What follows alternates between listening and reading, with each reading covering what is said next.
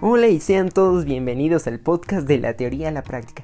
Antes de comenzar con el episodio de hoy, déjame te explico rápido de qué va el podcast. Como verás, y en los últimos años han surgido estos denominados gurús, los cuales dicen tener las llaves del éxito, de la felicidad, en fin, de un montón de cosas que seguro tú sabrás. En el podcast de la teoría a la práctica vamos a contrastar, vamos a poner en juego, vamos a darles jaque a todas esas ideas y vamos a tratar de ver si son verdad o hay algunas pequeñas lagunas que no te están contando. Así que quédate y descubre conmigo si esos gurús dicen la verdad, si sus consejos realmente realmente funcionan y si vale la pena el precio que algunos les ponen a ese conocimiento. Quédate, iniciemos el día, iniciemos llenos de energía y vamos a darle. Hola y bienvenidos a un episodio más del podcast de la teoría a la práctica. El día de hoy hablaremos del enfoque pues como emprendedores debemos de tener bien definido nuestro enfoque, principalmente en aquello que nos resulta más provechoso. Así que en el episodio del día de hoy descubrirás junto conmigo una nueva ciencia que nos dirá dónde debemos de poner nuestro enfoque para así salir triunfadores. Sin más, comencemos.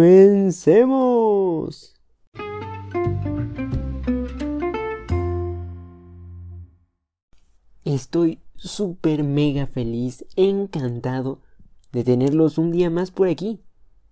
Es hora de aprender. Específicamente es hora de aprender sobre desarrollo personal, ya que sé que es algo que les encanta. Y es que estoy seguro que más de una vez ustedes se han preguntado ¿Iré por el camino correcto? ¿Es esto lo que siempre desean? Y muy atentos a esa duda y específicamente a esas preguntas, pues puede que éstas sean el perfecto reflejo de aquellos conflictos interiores que están muy adentro de nosotros, ahí ocultos, casi sin ser detectados, los cuales nos pueden propiciar una gran pérdida de enfoque. Así pues, en mis palabras, el enfoque es el centro de nuestra vida es nuestro propósito, es lo que nos dará la fuerza por las mañanas y lo que nos permitirá dormir muy tranquilos y en paz por las noches, sabiendo que hemos trabajado por lo que en verdad queremos. Una vez aclarando esto, permíteme hablarte de la psicología positiva. Y tranquilo, al final de este episodio, seguro unirás los puntos que poco a poco iremos poniendo en un mapa, y así, al final del mismo, sabrás por qué es que terminamos hablando de esta rama de la psicología en específico. Sin más, vamos a darle, vamos a entrar en materia, vamos a entrar en la clase del día de hoy. En palabras muy simples, la psicología positiva es una rama de la psicología que se preocupa de la felicidad. Básicamente, mediante la psicología positiva, vamos a encontrar la respuesta a la pregunta ¿qué me hace feliz? Muy interesante, ¿no? Y bueno, no está de más decirte que los expertos sostienen que la felicidad depende de tres factores. Un 50% de nuestro carácter, que este obviamente está determinado genéticamente, en un 10% de los sucesos o acontecimientos que ocurren en nuestra vida, y en un 40% de lo que nosotros hagamos para ser felices. Mucho ojo con estas sumas, o más bien con estos porcentajes. Pero justo aquí, en ese último 40%, ese 40% que se refiere a lo que hacemos para ser felices, es donde interviene la psicología positiva. Regresando un poco a las definiciones de lo que es la psicología positiva, si quisiéramos darte una definición un tanto más formal, sería la acuñada por un psicólogo de nombre Seligman en 1999, el cual nos dice que la psicología positiva es el estudio científico de las experiencias positivas, los rasgos individuales positivos, las intuiciones que facilitan su desarrollo y los programas que ayudan a mejorar la calidad de vida de los individuos, mientras previene o reduce la incidencia de la psicopatología. Bueno, y llegado a este punto, me gustaría que entiendas algo, algo fundamental, y es que existen muchas definiciones sobre la psicología positiva, en verdad demasiadas. Sin embargo, después de haberte dado una simple y una compleja, me gustaría cerrar con una que en lo personal siento que describe a la perfección lo que la psicología positiva es. Esta definición está dada por otro gran psicólogo de nombre Christopher Peterson, quien dice que la psicología positiva es el estudio científico de lo que hace que la vida valga más la pena. Es la llamada de la psicología científica y práctica para estar tan preocupados por las fortalezas como por las debilidades, tan interesados en construir cosas mejores en la vida como reparar lo que está peor, y tan relacionado con crear vidas plenas en gente normal como en curar la patología. Simple y sencillamente, una ciencia muy general y muy completa que surge en una época donde es muy relevante el ver cómo hacer más placentera la vida, cómo nos podemos hacer más placentera la vida sin estar recurriendo a métodos que realmente no funcionan. Pero sacando los elementos esenciales de cada una de estas definiciones anteriormente dadas, tendríamos que la psicología positiva busca, en primer lugar, la felicidad. Y como busca la felicidad, también busca lo positivo, las fortalezas, aunque, y cabe recalcar, que también busca curar lo malo o lo que nos lastima e impide desarrollarnos. Y sé que todo lo que te he dicho suena bastante genial. Posiblemente te sientas muy atraído hacia la psicología positiva. Es más, tal vez una parte de ti crea que esta ciencia no es realmente una ciencia. Una parte de ti puede ser que esté dudosa, puesto que suena como si se tratase de alguna fórmula mágica para poder vivir en plenitud. Sin embargo, esta es más simple de lo que parece y es mucho más de lo que promete, aunque requiere de un gran esfuerzo. Eso te lo aviso desde ahorita. Así que por ende, no, no es nada mágico y mucho menos fantasioso. Es algo real, que requiere trabajo, pero que da cambios sustanciales, dependiendo de qué tantas ganas le eches, de qué tanta dedicación le pongas a lo que haces. Así pues, una vez comprendido el concepto, podemos hablar de lo más relevante de esta ciencia, y es que contrario a lo que vemos comúnmente, la psicología positiva decide de forma deliberada poner su punto de atención, su enfoque, en lo que está haciendo la persona, pero no en cualquier acción, sino en lo que está haciendo bien la persona. Esta idea, que a priori parece una situación muy obvia y muy simple, ha logrado revolucionar la forma en la que enfocamos el cambio desde ámbitos muy diferentes, como la salud, la educación, la empresa e inclusive la política. Y es que te invito a hacer junto conmigo un ejercicio de memoria y evocarnos en los recuerdos de hace aproximadamente unos 20 años.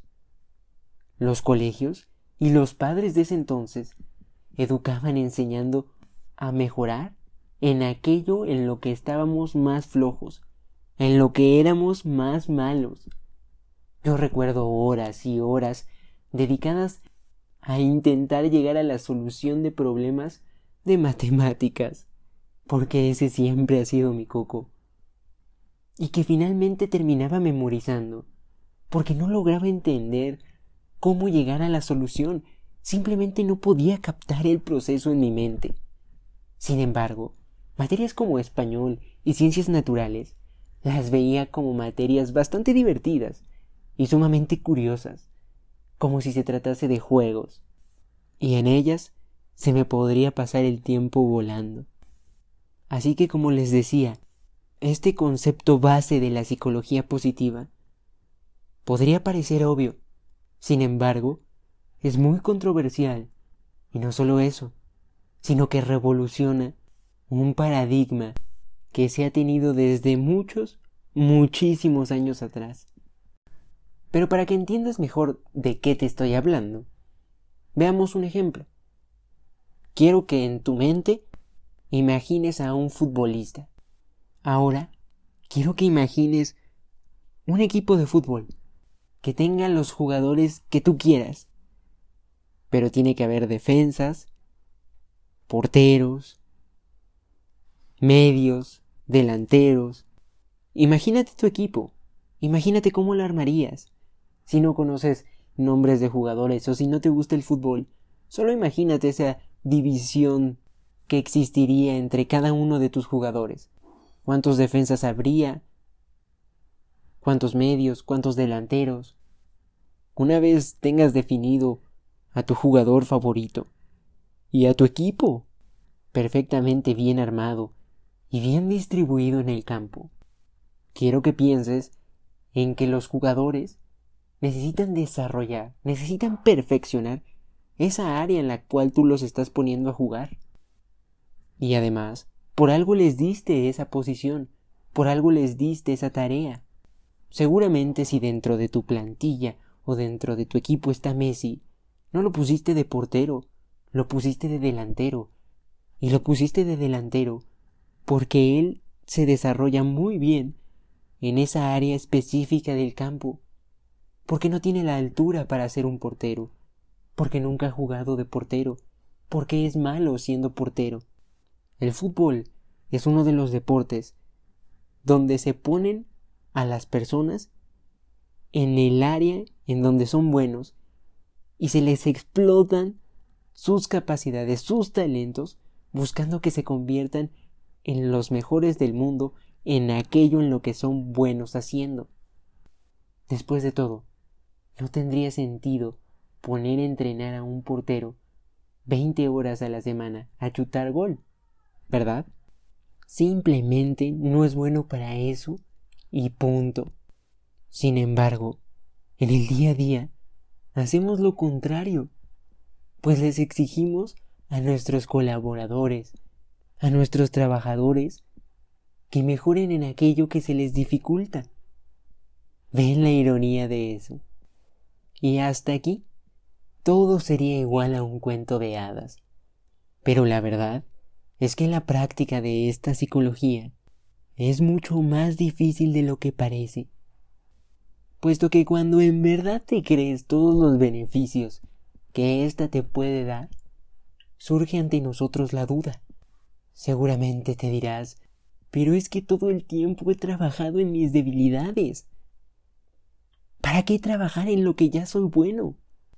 Y cuando aparezcan esta clase de dudas, mi consejo es que recuerdes que las últimas investigaciones en psicología positiva han demostrado que cuando ponemos el foco en nuestras fortalezas, tenemos más energía, obtenemos más resultados, nuestro rendimiento aumenta, somos más creativos, tomamos mejores decisiones y así podemos seguir citando un sinfín de efectos positivos que han sido demostrados que otorga el estar centrado o tener el foco en aquello que hacemos bien, en nuestras fortalezas. Una vez entendiendo que mediante la psicología positiva lo que vamos a trabajar es enfocarnos en aquello en lo que somos buenos, en nuestras fortalezas, para así ser aún mejores en ello, es necesario entender que la psicología positiva realmente es una ciencia. No es pura palabrería, no son cuentos de hadas. Si te centras en lo bueno, está comprobado, como bien te mencioné anteriormente, que vas a poder generar un cambio en tu vida. Y bueno, para reafirmarte un poco más que en verdad la psicología positiva es una ciencia, déjame decirte que en todos los congresos de psicología positiva se considera como una ciencia, puesto que se basa en un método científico. ¿Qué significa esto? Que los modelos y ejercicios que plantean los autores sobre esta ciencia se han estudiado y validado previamente antes de demostrar que son efectivos en un tanto por ciento significativo de la población. Es decir, que todas aquellas investigaciones que se realizaron y que aparte tuvieron ciertos efectos positivos en un determinado número de personas, se debieron no al azar, no al efecto placebo, sino a un método que es perfectamente comprobable. Inclusive, el esfuerzo de los investigadores ha llegado a tanto que en este punto ya existen estudios longitudinales y metaanálisis de la psicología positiva.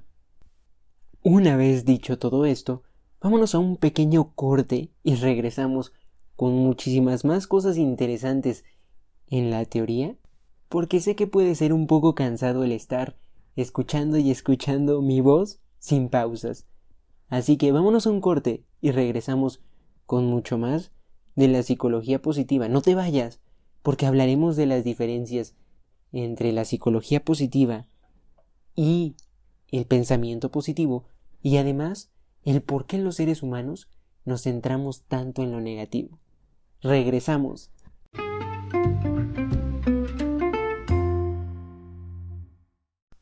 Y una vez regresando con toda la energía y listos para poner la máxima atención al episodio del día de hoy, hablemos entonces de la diferencia entre la psicología positiva y el pensamiento positivo. Antes que nada, aclaremos que el pensamiento positivo fue cobrando fuerza ya desde la década de los 70, y aún así podemos observarlo hoy en día en un sinfín de manifestaciones, desde libros de autoayuda, gurús de desarrollo personal, e inclusive hasta en empresas sumamente famosas, con eslogans como Destapa la felicidad, Drink Positive, Bebe Positivo, un juego de palabras que viene del inglés Think Positive, piensa positivo.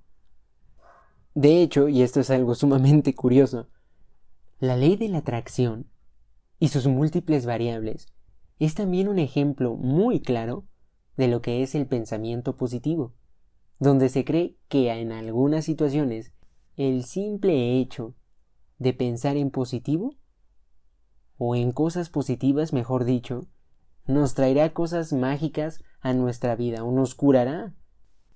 Una vez aclarando esto, es hora de mostrar claramente cuál es esa diferencia entre el pensamiento positivo y la psicología positiva. Y bueno, ya nada más iniciando, encontramos la primera diferencia, que es que la psicología positiva es una ciencia. Es la ciencia de la felicidad, la ciencia de aquellas cosas que hacen que la vida valga la pena de ser vivida la ciencia del florecer en múltiples aspectos. Es así como esta rama de la psicología tiene detrás el sustento científico e investigativo correspondiente, aspecto no compartido por el pensamiento positivo. Pero eso no lo es todo. El pensamiento positivo, por su parte, se nos muestra como algo muy importante a la hora de curar una enfermedad algo casi milagroso que de la noche a la mañana nos hace estar sanos. En cambio, la psicología positiva entiende que las emociones positivas tienen un fuerte nexo con la salud, aunque muchas veces están muy limitadas. Principalmente, pueden actuar de manera preventiva, pero jamás para curar una enfermedad genética. Estoy seguro también de que muchas veces has escuchado que el pensar en positivo nos va a llevar a estar en el lugar donde queremos estar y que los pensamientos negativos son los que nos están impidiendo alcanzar lo que deseamos. Cosas muy repetidas por el pensamiento positivo. Sin embargo, la psicología positiva comprende que los pensamientos y sentimientos negativos existen y que de hecho estos son parte de nuestra vida. Es más, las emociones negativas también son necesarias en nuestro contexto. Y es que te invito a que lo medites conmigo. Tiene mucho sentido tener miedo cuando realmente estamos siendo amenazados. Tiene sentido sentir un poco de ansiedad cuando nos tenemos que enfrentar a algún evento de suma importancia para nosotros. No es necesario sentir emociones positivas todo el día. Bárbara Fredrickson nos dice que lo ideal sería sentir tres emociones positivas y una negativa. Después de todo, la emoción negativa siempre va a estar ahí, en algún momento se va a hacer presente. Esto es esperable y hasta saludable. Simplemente las afirmaciones utilizadas en el pensamiento positivo, que debemos de repetir como loros, no necesariamente van a funcionar. No hay que forzarnos a estar bien. Tenemos que darnos nuestro tiempo para sufrir, para hacer el duelo correspondiente a la situación que nos está generando angustia. El verdadero optimismo es un optimismo más bajado a la tierra, donde somos capaces de evaluar con coherencia y justicia qué cosas funcionan en nuestra vida y qué cosas no. Después de todo, lo positivo de la vida el aprender a disputar pensamientos que son poco productivos, basados en el miedo o en una baja autoestima, es un tema muy complejo que requiere de mucho más, mucho, muchísimo más, que simplemente pensar positivo día a día. La psicología positiva pretende ampliar nuestra perspectiva sobre las cosas que nos suceden pues no existe fórmula o receta mágica para ser feliz, pero sí herramientas para construirnos y descubrirnos, estilos de pensamiento que contribuyen a tener una vida con sentido, con paciencia, con realismo, entendiendo nuestras limitaciones, entendiendo que no somos perfectos y que vamos a tener que pasar por malos momentos. Podemos entonces sí construir un verdadero optimismo que finalmente hará que nuestra vida florezca.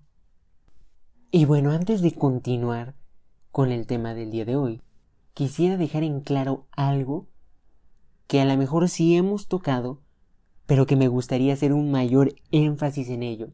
Y es que, como te decía anteriormente, la psicología positiva pone el foco en las emociones positivas, o en el sentido vital de una persona. Sin embargo, ésta en ningún momento niega la posibilidad o la libertad que tenemos para estar tristes o enfadados. Nunca pierdas este punto de vista, pues aunque la psicología positiva sí se relaciona mucho con el ver de forma positiva la vida, ésta nunca olvida que las emociones desagradables son necesarias para crecer y aprender, y que son una parte inherente del ser humano. Por último, déjame cerrar con la teoría, hablándote de por qué los seres humanos nos centramos en lo negativo.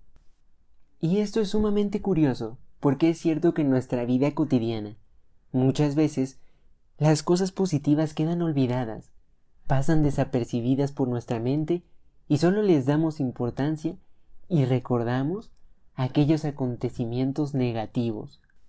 Generalmente, y es la prueba, te invito a que hagas la prueba en tu día a día, te vas a encontrar con que siempre estás repensando o repitiendo en tu mente cosas como demonios, el agua de la ducha me ha salido helada. Ay, ¿por qué? Me he quedado atorado en el tráfico. No puede ser. He vuelto a engordar. Estoy horrible. He discutido con mi compañero de trabajo y no vieras. Y bueno, un sinfín más de expresiones que comúnmente estás diciendo o que comúnmente estás escuchando por parte de otras personas.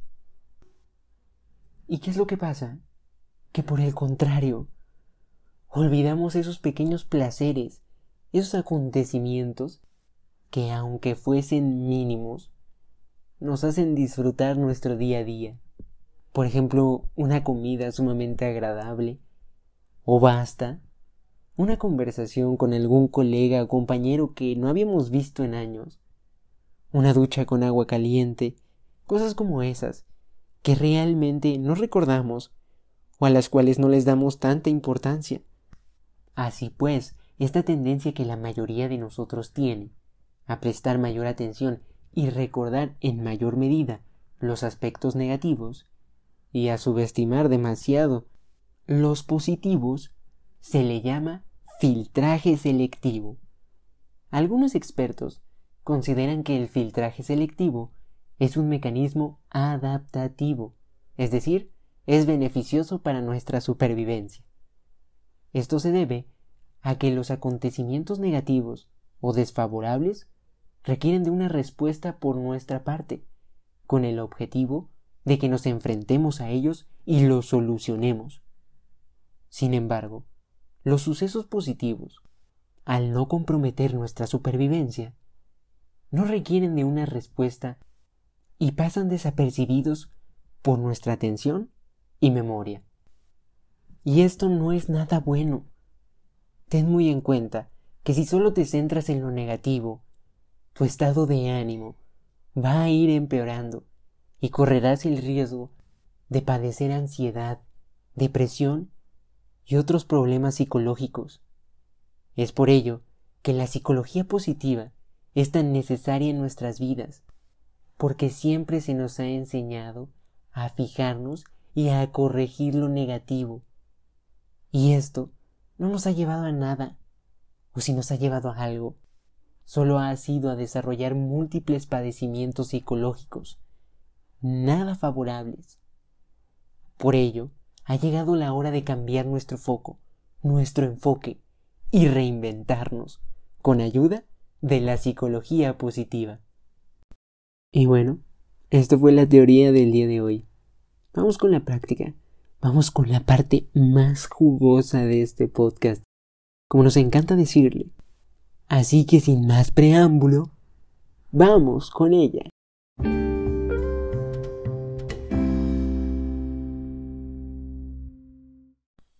Y una vez llegada esta parte tan hermosa del podcast, y que sobre todo tanto les gusta a ustedes, es la hora de hablar de aquellos ejercicios, técnicas que vas a poder poner en práctica en tu día a día para desarrollar toda esta felicidad y plenitud que te da la psicología positiva.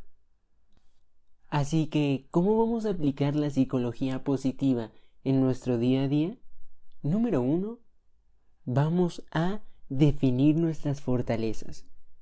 Si la psicología positiva, si todo el punto de la psicología positiva es determinar cuáles son nuestras fortalezas, pues vamos a empezar identificándolas. Ahora, quiero que sepas que tú puedes tener un montón de fortalezas. Puede ser que tu fortaleza sea la creatividad o tu curiosidad. En fin, hay un montón de cosas que pueden ser tus fortalezas. Por ejemplo, la valentía, puedes tener fortalezas en el carácter, puedes tener fortalezas en, en cuestiones físicas, pero ponte a hacer una lista, ponte a hacer una lista de todas tus fortalezas para que veas cómo poder trabajar cada una de ellas todavía en un grado mayor. Por ejemplo, quien tiene la fortaleza del liderazgo, ¿no? pues seguramente él deberá de organizar constantemente actividades de grupo o ser el líder en, su salón de clases o en el trabajo para así desarrollarla aún más esa capacidad que él tiene y que se ha identificado por tener esa gran capacidad. Y no solamente puedes trabajar, te digo, una de tus fortalezas, puedes trabajar todas. Aquel que tiene la capacidad de prudencia y que sabe cuándo decir qué cosas y cuándo preguntar qué otro tipo de cosas, pues se puede poner constantemente en diferentes situaciones, tratando de adaptarse lo mejor posible a cada una de ellas. Un día podrá salir de fiesta con sus amigos, al siguiente hablar con sus jefes, y todavía al día siguiente comer con sus padres, y en cada uno de esos momentos tener prudencia. Y así estaría ejercitando esa gran capacidad que tiene cada día más y más. La estará puliendo, le estará sacando brillo para que así sea algo emblemático de su personalidad. A su vez, puedes trabajar también tener mejores relaciones sociales. Al menos, ten una amistad cercana. Es importante tener gente con quien contar. Es importante sentirnos queridos y apoyados. Ojo, no me refiero a cantidad. No importa tanto que tengas muchos y muchos amigos. Más bien, importa la frecuencia de las interacciones y actividades compartidas que tengamos con ellos. Otra actividad muy buena que podrás estar haciendo para aplicar la psicología positiva en tu día a día es el ejercicio. El bienestar físico es importante para nuestro bienestar mental. Mantener un nivel de actividad física y una alimentación saludable puede ayudarnos a mejorar nuestro estado de ánimo. El ejercicio físico tiene un gran impacto en la depresión. De hecho, no sé si has estado oyendo los comerciales que el gobierno promociona ante la pandemia y en uno de ellos justamente hacen mención a que debes de tener tiempo para ejercitarte, porque eso será lo que te ayude a no caer en trastornos psicológicos como la ansiedad o la depresión. Algo que no podía faltar si estamos hablando de psicología positiva es el humor. El humor aumenta nuestro bienestar, alarga nuestra vida y nos hace más felices. Es importante tener sentido del humor, pero como todo, se puede entrenar, así que no te preocupes si no lo tienes. Rodéate de personas con sentido del humor. Es sumamente contagioso. Además, aprende a tomar menos en serio ciertas situaciones y ríete de ti mismo. Claro, sin ridiculizarte.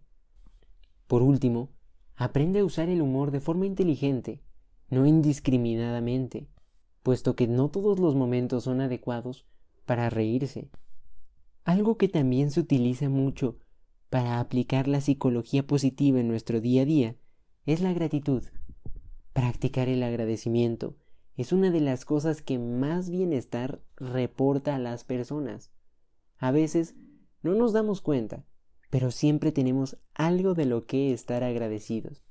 Algunas buenas ideas para incorporar este gran hábito a nuestras vidas podría ser el llevar un diario de gratitud en el cual escribamos las cosas por las cuales estamos agradecidos del día a día.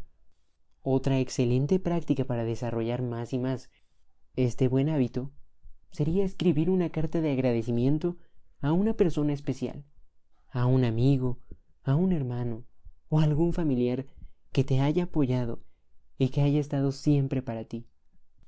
Por último, algo muy simple, pero que tiene un gran impacto en tu bienestar, es el agradecer en todo momento, no solamente como una costumbre obligada que denota educación, sino de corazón y con profundo entendimiento y felicidad por la acción que esa persona ha tenido hacia ti.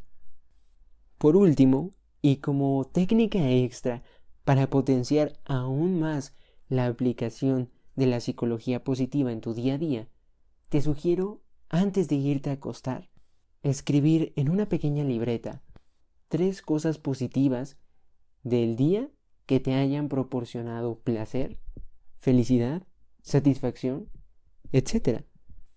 Pero tal vez más importante aún, reflexionar el por qué esas situaciones me provocaron ese placer o esa felicidad. Recuerda no juzgar y no ser negativo. Poco a poco, la práctica de esta técnica te irá haciendo más consciente de los buenos momentos del día a día.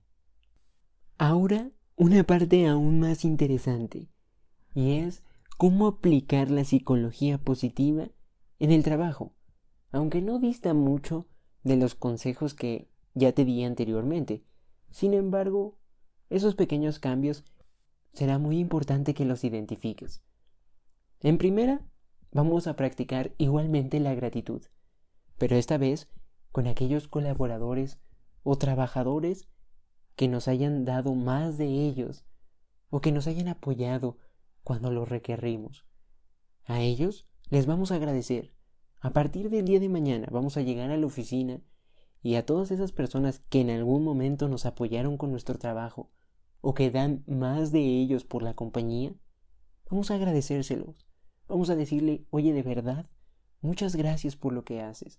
Gracias por haberme apoyado. Inclusive, si gustas, puedes comprarle algún detalle. El objetivo es que realmente lo hagas de corazón y no a la fuerza, o no por querer aplicar la psicología positiva, simplemente, simplemente porque estás convencido y quieres tener un cambio en tu vida. Lo siguiente que te recomiendo es tener una perspectiva de tus tareas, porque lo que haces en la oficina o en tu empresa de verdad importa, e importa mucho, pero muchas veces eso no lo visualizamos. El día de hoy quiero que te pongas a visualizar qué tan significativa es esa tarea que tú desempeñas, qué tanto hace por los demás esa labor que haces día a día, porque estoy seguro de que lo que realizas en el trabajo aporta mucho y tiene mucho impacto en los demás. También te invito a que pienses en lo positivo de la jornada. Sé que muchas veces resulta difícil por la bola de tareas y cuestiones y problemas que se suscitan en el trabajo, pero siempre, siempre podemos encontrar algo positivo en nuestro día de trabajo.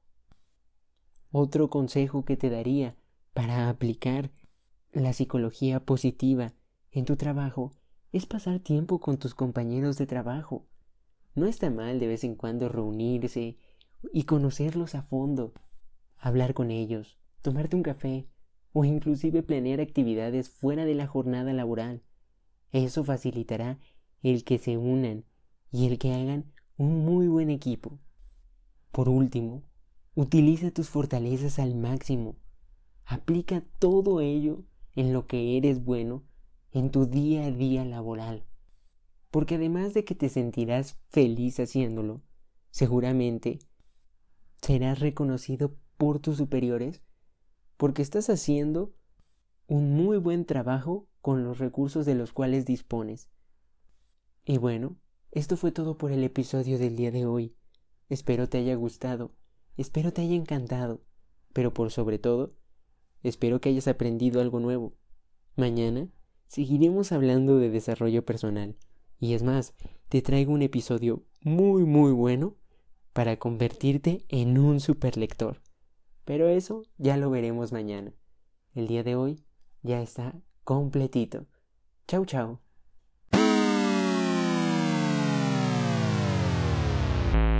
Y eso fue todo por el día de hoy. Pero déjame decirte que de nada sirve todo lo que aquí te enseño si tú no te atreves a dar un paso más allá y aplicar todo ese conocimiento en tus negocios o inclusive en tu propia vida.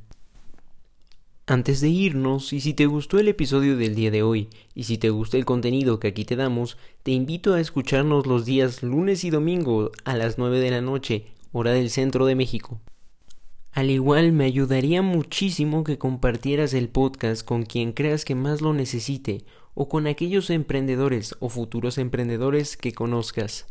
Ahora sí, nos vamos. Un saludo y recuerden, solo vamos a lograr lo que queremos si disfrutamos lo que hacemos.